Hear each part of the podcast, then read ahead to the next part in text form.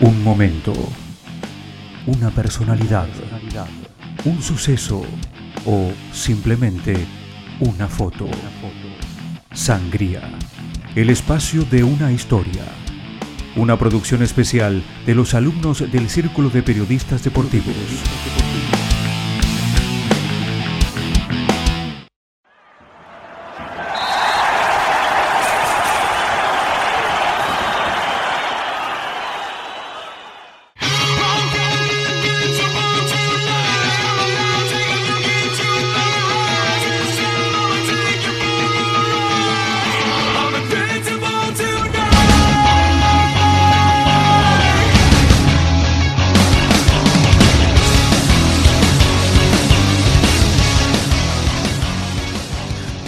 Casi todos soñamos con ser una estrella del fútbol, alguien que se destaque por sus gambetas, goles o atajadas.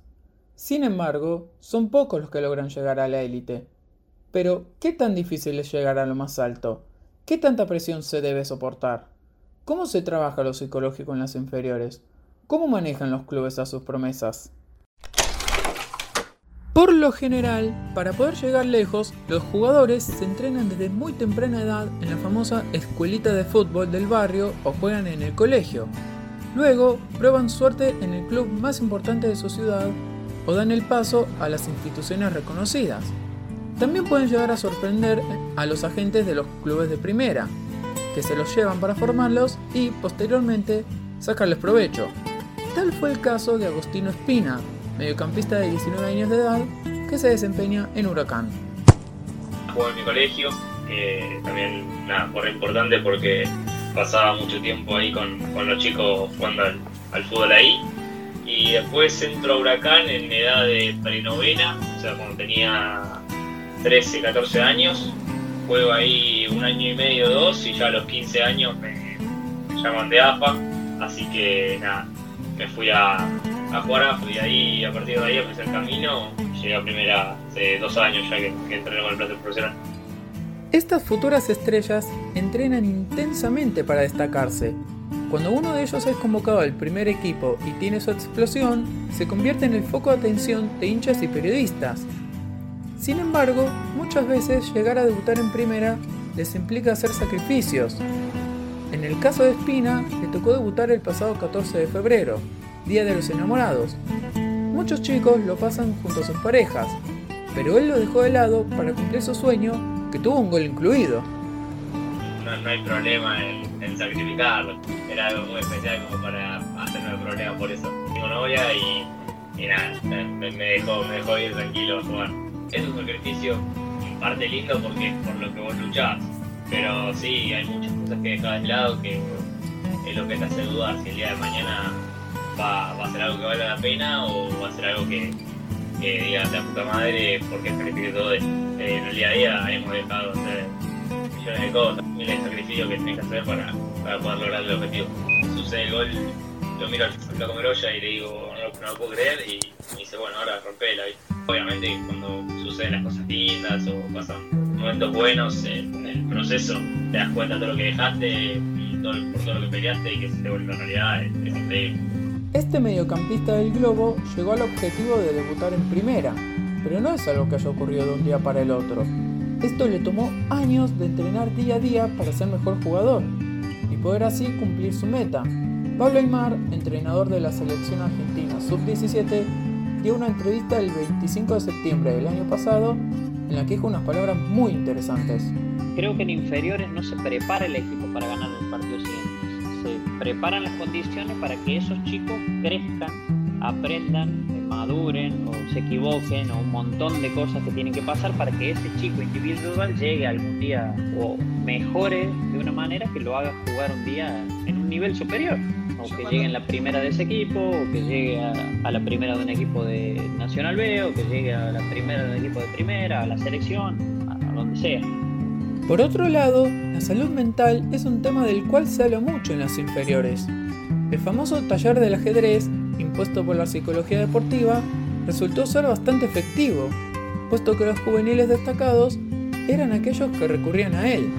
La idea del ajedrez nació por los beneficios obtenidos, que son toma de decisiones y resolución rápida. Visualizar toda la cancha, no frustrarse ante el error y seguir adelante, tener una estrategia o plan de juego, la optimización de la concentración, manejar la ansiedad y entender que el ajedrez no perdona, al igual que lo que ocurre en una final. Respecto a la psicología dentro de los clubes, Bautista Silva, una de las joyitas que tiene Lanús, nos cuenta sobre la importancia que tiene el psicólogo en el club. Yo creo que, el psicólogo deportivo es muy, muy importante porque no siempre uno está igual, no siempre está con las mismas ganas, no siempre está positivo, digamos pero yo creo que el apoyo de la familia que, uno tiene eh, es lo más importante. La importancia de los psicólogos deportivos puede resultar fundamental para algunos jugadores. La presión de saber si rendirá como desea el entrenador o la frustración de no poder cumplir con las expectativas son factores que perjudican la psiquis del juvenil hasta el punto de cometer tragedias. El 4 de abril de 2000, Mirko Saric promesa de San Lorenzo que sonaba en Europa, decidió quitarse la vida cuando descubrió que su pareja le era infiel y que el hijo que estaba criando no era suyo. Tenía 19 años. A razón de casos como este, o el de Santiago Morro García, Agostino habló del rol de la psicología en el fútbol y del manejo de los problemas. Lado del club, sí sentí que estuvieron presentes a los pibes que, que realmente lo necesitaban, en dar la mano, en ayudarlos en un montón de cosas, tenés que ocultar algunas cuestiones que te suceden por el hecho de que el domingo tenés que jugar. Es decir, no podés estar mal.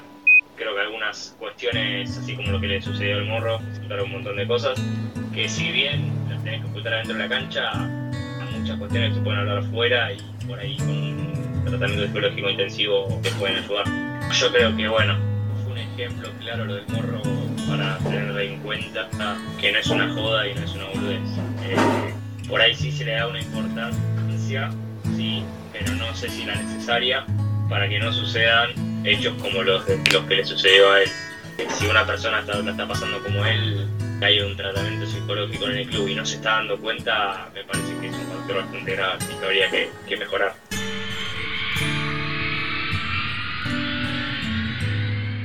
Por otra parte, hay muchos juveniles que deciden irse al exterior para hacerse un camino hasta las grandes ligas europeas. Tal es el caso de Joaquín Guzmán, también de 19 años de edad. Juega como mediocampista en el Rotonda Calcio, equipo que compite en la Serie D, cuarta división del fútbol italiano. En octubre de 2019, con tan solo 17 años, este chico nació en Córdoba, decidió irse a Italia, Creo que lo que me llevó a venirme tan joven a, Italia fue justo que se me dio la oportunidad y siempre había dicho que, si tenía la posibilidad de, irme a Europa o a otro país, que lo iba a aprovechar, así que no, no lo dudé. Cuando se dio la posibilidad dije es ahora y decidí venirme. La decisión no fue difícil. Después sí es difícil tratar de aguantar, capaz que tenés situaciones difíciles, que estás lejos de tu familia y todo, y las fechas importantes y decir, uh, qué gana de estar en, en mi casa, que, que, estoy con mi familia, tengo mis amigos y todo. Eso es lo, algo difícil, digamos. Así también, al igual que Agostino, Joaquín remarcó el sacrificio que deben hacer aquellos que quieren llegar a lo más alto del deporte rey. Y estando en Argentina, sí, muchas veces dejé de salidas porque al otro día tenía que, entrenar o tenía un partido. Asimismo, la comida. Veías a mi amigo que llegaba el viernes a la noche, sábado a la noche, y ellos salían y yo me tenía que quedar a dormir temprano, cosa que, que tenía que hacer el sacrificio. Un aspecto destacado por Guzmán pasa por la posibilidad que tiene de estar directamente en el primer equipo de su club.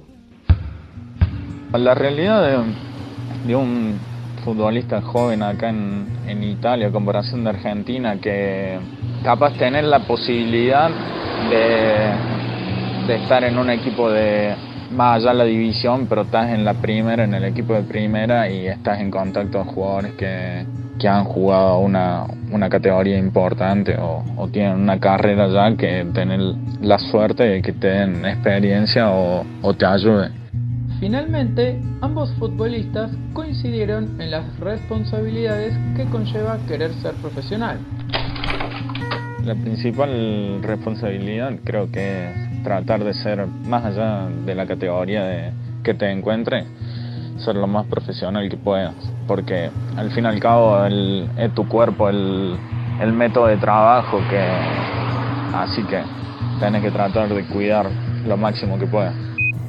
No, la responsabilidad es vivir 100% para el deporte, o sea, las 24 horas tienes que ser jugador de fútbol, eh, o eso es lo que te intentan inculcar una vez que, que sos profesional, eh, es así, una vez que te dedicas a esto en un 100%, te dedicas a esto en un 100%, es decir, tenés que dormir bien, tenés que descansar bien, tenés que comer de la mejor forma, tenés, eh, que no salir, tenés que no tomar alcohol, tenés que mezclar un montón de cosas para, para poder triunfar el día de la mañana. El jugador de fútbol eh, tiene que madurar desde que arranca que llega primera. La madurez de un futbolista siempre tiene que ser mayor a lo que un pibe de su edad es. Tienes que seguir en el eje y seguir mandándole para, para poder lograr lo que vos querés. O sea, no, no, podés andar con vueltas y al fin es, es un trabajo también. Trabajo. Esa es la palabra que desemboca en la actitud perseverante de estos chicos. Todos nosotros nos esforzamos para llevar a cabo nuestros trabajos de la mejor manera posible. Eso mismo es lo que hacen tanto Agostino como Joaquín, ya que ellos quieren trabajar de lo que les apasiona, que es jugar al fútbol. Nos vemos en el próximo episodio.